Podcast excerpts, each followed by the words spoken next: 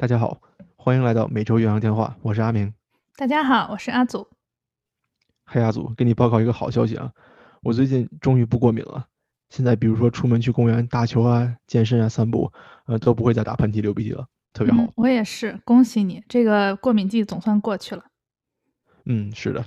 话说我在网上看到新闻哈，说最近美国的这个，说最近美国的这个通货膨胀好像有点要开始了，你听说了吗？我听说不仅是开始了，就是已经在进行当中了。我感觉是因为疫情的关系吧。在我们节目发布之时呢，也就是上个星期了，嗯，这个美联储表示说，最近这一年的通货膨胀率是百分之五左右，其实是非常高的，因为往年一般在百分之一、百分之二这样一个区间。哦，也就是说，我本来已经觉得自己很穷了，但是现在又穷了，明白了。对，我不知道，其实你在生活中有没有注意到，比如说啊，出去去饭馆啊，或者去超市买东西的时候，这个价钱稍微稍微贵了那么一点儿，可能几毛钱啊，几块钱这样。我发现了，虽然说可能每一件东西仅仅贵了那么五毛钱、一块钱这样，但是因为你每周都会去买嘛，每天都需要，所以积攒下来，可能你花的钱会很多。嗯，这倒真是。说到这个，在超市买东西哈，我不知道你哈，我最多买的当然就是是吧，蔬菜、肉类、蛋白质还有奶，对吧？嗯，那你说就是肉蛋奶嘛，对吧？咱们这个刚需。嗯，对，刚需这个词很好。嗯，那说到这个肉蛋奶呢，咱们今天就说一说牛奶吧。因为其实在美国，我不知道你发现没有，光是这个牛奶的种类就特别多。你可不嘛，我每次去的时候，在超市里就在那个牛奶冰柜前徘徊，你懂吗？就特冷，然后所以我每次去超市，我都先备件外套穿着，这样我知道我要在那儿选一阵儿。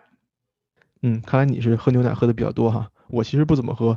能不能请你给大家介绍一下，你在这个牛奶的冰柜前选的时候，都会看到什么样的牛奶，有什么种类？嗯，好，那咱今天就说一说这个实在美国的牛奶哈。一般情况下呢，啊，就这么几大类哈，就是全脂牛奶 （whole milk），嗯，减脂牛奶，也就是 two percent milk，还有一个叫低脂牛奶 （one percent，百分之一），还有一种呢，就是咱们所谓的脱脂牛奶，一般英文呢就会写叫 fat free，或者还有一些咖啡店会管它叫 skim milk。我感觉一般是牛奶的话呢，就是这么几个种类。嗯，对，我记得也是差不多就这么几个种类。那我问你一个问题哈，你刚才说的有全脂牛奶，有比如说低脂百分之二的牛奶，有低脂百分之一的牛奶，还有脱脂牛奶，这些牛奶呢，你觉得口味有什么区别吗？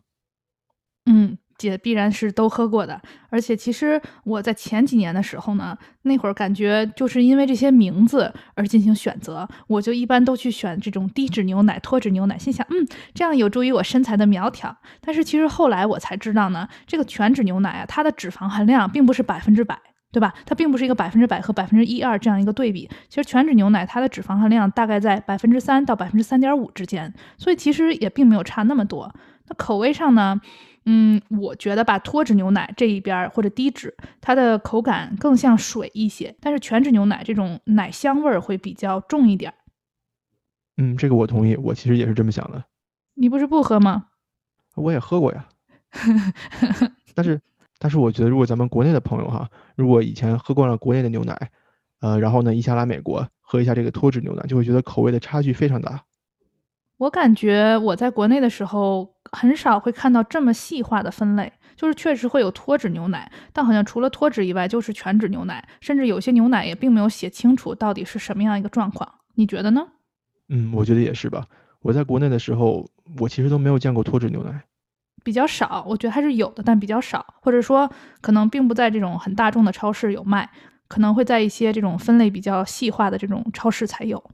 嗯，那阿明，其实刚才我跟你说，就是我前几年一直喜欢喝脱脂和低脂牛奶嘛，当时是一种误导。然后后来呢，其实我就现在啊，其实现在呢，我如果比如说去自己买牛奶啊，或者我去咖啡店，哎，这个买一杯拿铁怎么样的时候，当人家问我说你要什么牛奶，我一般都会选全脂。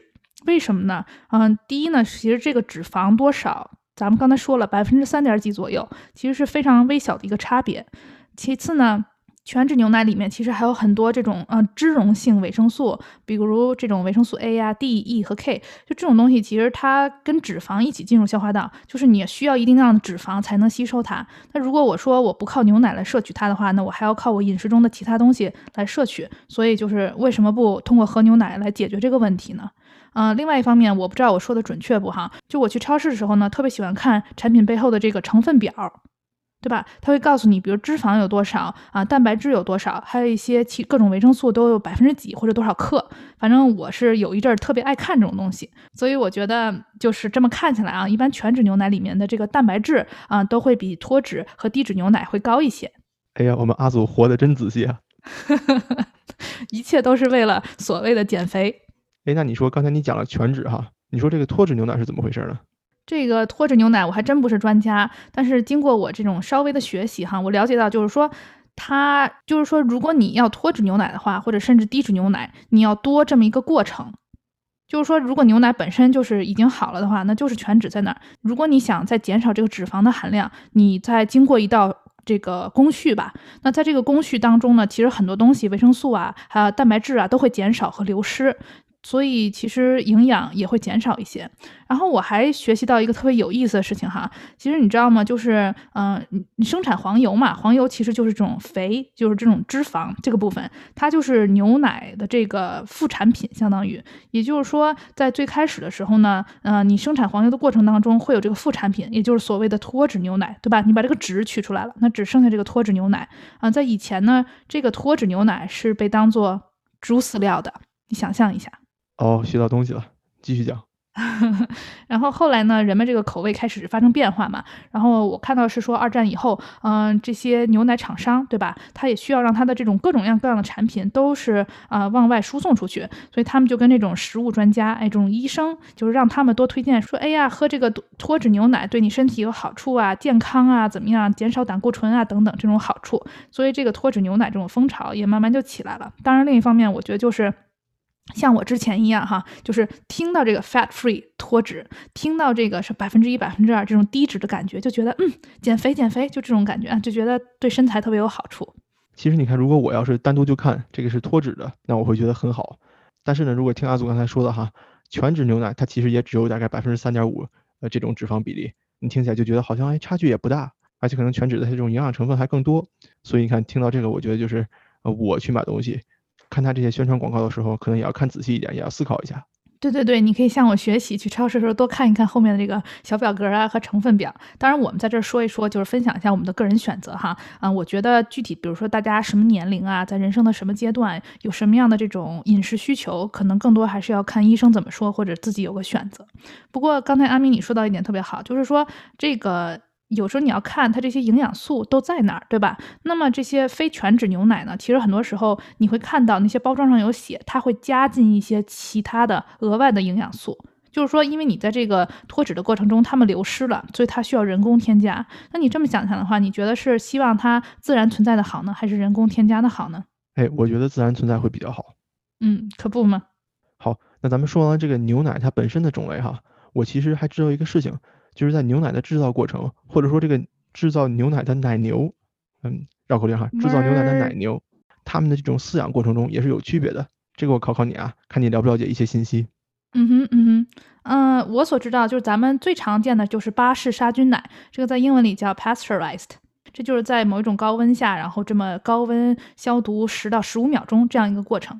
另外一个现在特别火的概念就叫有机奶嘛，有机奶其实这个东西比较复杂。对我来说，现在我觉得还是个谜哈，嗯，但是就我的了解，就是其实有什么呢？比如说你在饲养过程中，这个牛到底吃的是什么样的草，对吧？啊，甚至说养草的这个土壤，很多情况下要求它两到三年以上啊都没有用过农药啊，或者说在这个牛的饲养过程中，饲料中没有这种人工合成的化学物质啊、添加素啊、催肥剂啊等等。然后另外一方面就是说，嗯。这个牛它活得好不好？什么意思呢？就这牛它是被圈在那儿的呢，还是它能自由奔跑呢？在那儿走路的，对吧？你想，如果你这个呃的牛奶来自于一只每天在那里不运动的牛，听上去也也挺让你发胖的，是吧？但如果你想象啊，这个牛每天开开心心，有很大一片草地在那儿吃草，对吧？那当然这个情况其实。很难说，我觉得，就是这些品牌，它有宣传说自己家的牛是怎么样进行放牧的，但很多情况下，如果你作为一个真的是认真仔细的消费者的话，啊，确实应该更加认真仔细的去看一看这家品牌这个公司它到底是怎么饲养这些牛的，来决定它这个说所谓的有机是不是真的有机。嗯，所以刚才说了巴氏消菌和有机牛奶是吧？然后现在呢还有两个概念，我觉得是呃美国比较流行的哈，一个就是这个叫草饲牛奶，草饲就是说这些牛是吃草的，等会儿等会儿，这个牛不吃草还能吃啥呀？吃谷物饲料。哦，明白了，那是我，就。是咱们想象中都觉得那个牛就是吃草的，对吧？但其实就是说你在人工饲养的过程中，还会喂它一些谷物。咱们想一下，就是这种特别平民化的这种家里有啊、牛啊、有猪啊、羊啊这种各种动物的情况下，很多时候人们会把他们这些剩下的食物喂给他们家里饲养的动物，对吧？那这个时候它的这个饮食可能就包含很多谷物。对吧？剩的饭啊什么之类的。当然，如果说你这种所谓最最有机、最最草饲的这种，它就吃草，这草还得干净，对吧？当然，我看了，就是说最完美和理想的情况就是说它百分之百吃草。但是我看实际情况下，尽管有一些他说自己是 grass fed 草饲这样的牛奶，但实际呢，这些牛可能是百分之九十啊、九十五的情况在吃草，也可能会混入一些这种啊、所谓的谷物饲料。阿祖，你这个对养牛了解不少嘛？怎么当老师了？这个 这个有点好笑哈，就是放牧一直是我的梦想之一，多好！你知道吗？我我想插一个这个题外话，记得咱们上学的时候吧，学校会提供这个叫 dog therapy，就是领一些小狗狗来，然后让你一些这压力特别大的这些学生在那跟小狗玩啊，摸摸小狗狗，对吧？这个咱们管叫 therapy。心理健康服务对吧？哎，对对对，这么一种所谓的治疗或者放松啊。我前一阵看到新闻，就是说你这个牛也可以给你提供这种 therapy，就是你跟牛在那儿亲密的，你也拍拍它，像小狗一样，也是挺开心的。所以牛是个很好的动物呢。嗯，对啊，其实我也听说了，就是牛和狗它的这种性格和这种温和程度是差不多的。但感觉在现实生活当中，牛还是比较难以接触到的。对了，刚才还有一个叫无乳糖牛奶，这个考考你吧，你考了我半天了。好，我给你讲讲这个无乳糖牛奶哈。对于牛奶来说，为什么有人会有无乳糖这么一个需求呢？啊，这个就来自于呢这个人个体的一种区别。有一些人呢，他会有一种症状叫做 lactose intolerance，翻译成中文叫做乳糖不耐受。啥意思呢？这些人呢，在他们的小肠里面会比较缺乏一种酶，叫做 lactase。这个酶翻译成中文呢叫做乳糖酶。那顾名思义嘛，这个酶就是用来消化乳糖的。那有一些人呢，因为基因的关系，他们在小肠里面会比较缺乏这种酶，那么他们呢就不能去消化牛奶里面的乳糖。那不能消化乳糖会产生什么后果呢？就是有一些症状，比如说呃不适感呀，或者比如说嗯就是容易产气呀，或者说这个胃可能它会有这种痉挛的现象，还有就是胀气，或者这个脑子会有点晕，或者还有腹泻的感觉。而且阿祖你知道吗？其实这个乳糖不耐症在亚洲人里面呃占的比重很高。我看过一个数据叫做百分之七十。这也是我心中的一个小问号，就是说实话，在我来到美国以前，我根本就没听说过这件事情。但是到美国以后呢，很多人就在说啊，我乳糖不耐受。所以你说这到底是为什么呢？我其实也不知道，我也很懵。你看咱们在亚洲住的时候，我觉得大家都喝牛奶，也没有人会生病。这点我不太同意。我感觉在国内的时候喝牛奶的人很少，哎，或者这么说吧，就是我感觉在国内的时候，很多奶都是那种常温奶，但是在美国更多的都是这种需要冷藏的奶。我觉得在这个方面是有一定区别的。也就是说，美国这些奶，我感觉可能更所谓是鲜奶或者更新鲜一些。在国内，你觉得呢？就尤其小朋友上学，比如家里给带一个那种软包装的那种牛奶，一般都是常温的。而且之前前几年各种品牌的那种牛奶特别火嘛，就是什么去老人家送礼那种，都是常温奶。哦，好像也对哈。不过刚才家祖说的，我也很同意。就是我在来美国之前，确实不觉得这个乳糖不耐症是这么一个大事儿。我是来了以后才发现的，哦，原来我们这个种族的人，我们亚洲人很多很多人都是乳糖不耐症，我就觉得很奇怪。当然了，咱们话说回来哈，虽然说乳糖不耐受在亚洲人的这个群体里面占很大的比重啊，这个是就是科学上说的哈，但是呢，在其他的种族里面也有，就比如说白人哈，很多美国人他也有这个症状。嗯，我还听一些就是我那些黑人学生他们说过，就是他说他们黑人这个特别少这个所谓的乳糖酶。这个，但是我没有科学求证哈，我不知道到底是怎么回事。所以说这件事情其实还挺有意思的哈，有兴趣的朋友呢，也可以在网上查一查，学习一下。嗯，那阿明说了这么半天这个乳糖不耐受，对吧？啊，那这个解决方法是什么呢？如果说这些人他这个会有不良反应，那他们怎么喝牛奶呢？好问题哈，因为有这些乳糖不耐受患者的需求呢，美国除了真正的牛奶以外，还发明了很多很多不同的也叫奶的东西，但它实际上不是牛奶。给大家举几个例子哈，比如说豆奶，这个阿祖你喝过吧？喝过，但我想跟你说，那里面添加糖非常高，不推荐。这个豆奶呢，还和咱们的豆浆还是不一样的哈，这个有一些区别。除了豆奶以外呢，我经常喝的叫做 almond milk 杏仁奶，这个你喝过吗？阿祖？喝过，喝过，但是我没不喜欢。呃，杏仁奶我从来都不会直接喝。先跟大家说哈，它是怎么做出来的呢？就是把杏仁用搅拌机搅碎了，搅成粉末状，然后再加水就配出来杏仁奶了。当然它会加一些别的添加剂哈。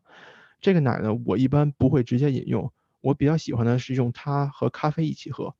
就比如说你知道摩卡是怎么做的吧？就是咖啡、巧克力还有奶，对吧？那么如果你把里面的奶换成杏仁奶的话呢，这个口味会不一样，我会很喜欢喝。比如说我每次去星巴克点咖啡，就会点 mocha with almond milk。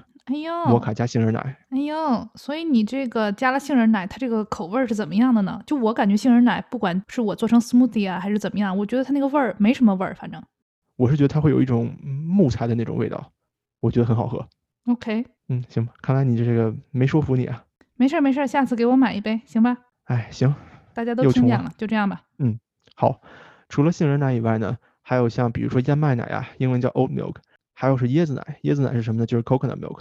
但是椰子奶呢，我知道的也是没有很多人会直接喝，都是为了做菜啊或者做沙拉的时候才会用的。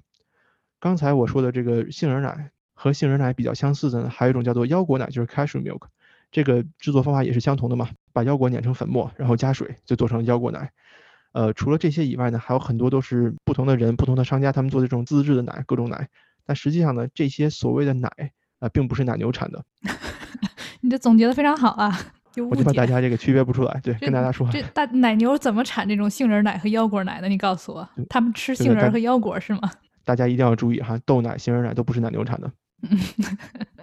我看最近还真是挺火的，还有一些人他们就是可以自己在家做这些杏仁奶和腰果奶。就像安米你刚才说的，比如说你把这些杏仁和腰果它泡一晚上，它以后就更好打碎了，然后他们。反正还挺方便的吧，因为毕竟市场上加上咱们这个通货膨胀，这个物价 越来越高，所以很多人会选择，比如说自己动手试一试。更别说在过去一年这个疫情之下，对吧？很多人在家也没事干，就开始研究说，哎，到底怎么样能玩出不同的花样来？嗯，是的，就包括我刚才说的这个杏仁奶，它其实也有很多花活的。就比如说你去商店里现在就有卖的，有什么杏仁奶加巧克力啊，杏仁奶加榛子啊，杏仁奶加椰果啊，等等等等，乱七八糟的很多种类。呃，都是不错的选择。如果你是一个不爱喝牛奶，或者你是一个乳糖不耐受的患者的话，但我最后想提醒大家，就是呢，有机会的话，可以可以多看一看背后的这个营养成分表。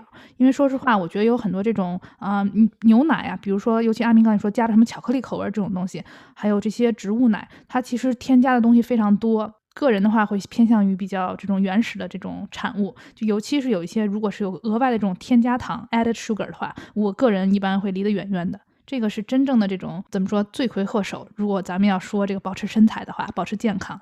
众所周知哈，阿祖的身材保持的很好。如果大家有兴趣的话呢，也可以去把刚才说的这些口味啊，这些不同的种类都试一下，没准就有一款是你特别喜欢的。嗯，好，那我们实在美国节目呢，后面会跟大家聊更多的这种美国超市里面的食品选择。如果大家有任何的分享啊、意见啊，或者想跟我们聊的话呢，欢迎在喜马拉雅平台或者微信平台找到我们。我们的节目呢，您也可以在 Spotify 和 Apple Podcast 上找到。啊，如果您想直接和我们联系的话呢，也可以发送 email 到每周岳阳电话全拼 at gmail.com。阿明和阿祖，谢谢大家的支持，我们下周再见，拜拜，拜拜。